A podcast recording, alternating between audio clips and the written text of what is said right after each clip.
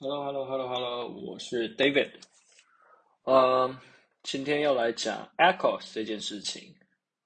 那我想讲 ACoS 这件事情，我觉得想了很久，还是决定出来讲，因为我觉得，呃，它听起来好像很简单，可是以呃跟目前跟卖家交流的状况来说，我觉得大家都呃错估了，或是大家在看待 ACoS 这件事情，其实方向上是不对的。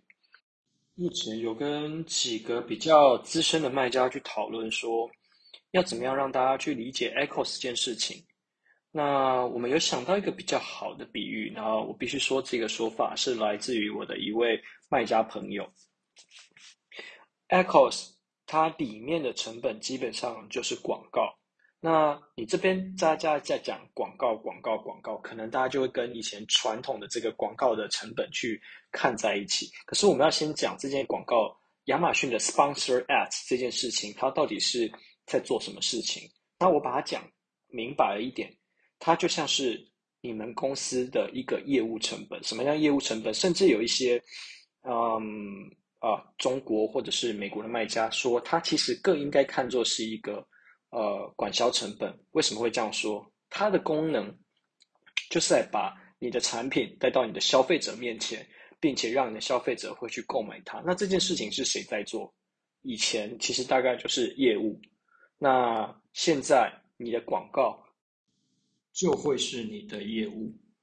OK，所以在这样子的认知之下，我并不是去想办法极低化我的 AirCost，就是最好的做法。因为你去极低化你的 AirCost，换句呃用刚刚的白话文来解释，就是我去想办法减少我的人力成本，去呃想办法提高我自己的毛利率这件事情。那大家当老板的应该就会知道这样是代表什么意思。再给再给大家一个数字来说好了，在目前呃亚马逊上平均的 AirCost 大概在二十七趴到三十趴之间。那这个数字上。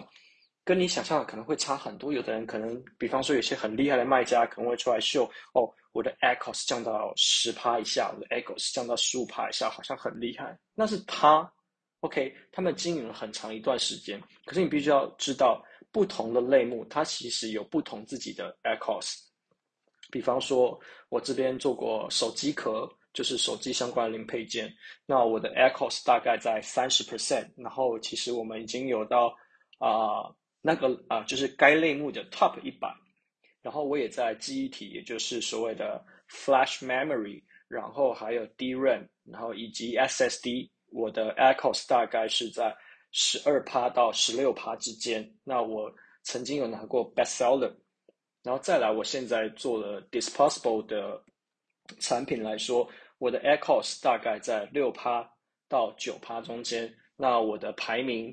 大概也是呃 best seller，然后其他呃有 best seller 的，然后其他也有大概在 top 一百以内的。那像其他一些比较小型的产品，比方说像是空拍机，之前也有做过，它的 ACoS 大概在四十 percent，然后它的排名应该是在整个相机类目里面大概在 top 一百附近。所以说，其实每一个呃产品在不同的类目下面，不同的时间点。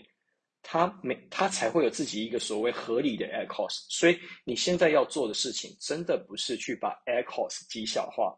你要知道，亚马逊会上会带给你去呃有产生销量、会产生转单的这件事情，是你的搜索排名的位置。然后代表什么意思？比方说，我现在呃手机壳，我的搜呃搜索字可能比较大字，会有什么像是。iPhone case、Smartphone case，然后呃，比方说 Samsung 啊、呃、Android phone，然后 ASUS 会有这些关键字。你在这些关键字的排名越前面，你就越有能力被消费者看到，你就越有能力去啊、产生转换。所以说，其实真正你要看你的 ACoS 是在投资你的 Keyword Ranking。所以你在不同的阶段，你应该去关注的是你的 Keyword Ranking 的位置在哪里。比方说，有人问 echos 几小化，ACoS 很漂亮啊，可能控制在十趴。可是我们把它的 Keyword Ranking 打开拿出来看，OK，它的 Keyword Ranking 可能就在一百名以后，Sponsor Rank、Organic Rank 可能都在非常非常后面。那你跟我说我的 echos 很漂亮，那我只会说哦，恭喜你，可是如果我实际上心里的想法是，那我宁愿我可能 echos 二十，可是我的排名是在非常前面的。那我用一个比较简单的说法来说就好，我今天啊 ACoS 五趴，所以我花了五趴，我花了五块钱，赚了一百块。那这样子很简单，就是 ACoS 是五趴嘛。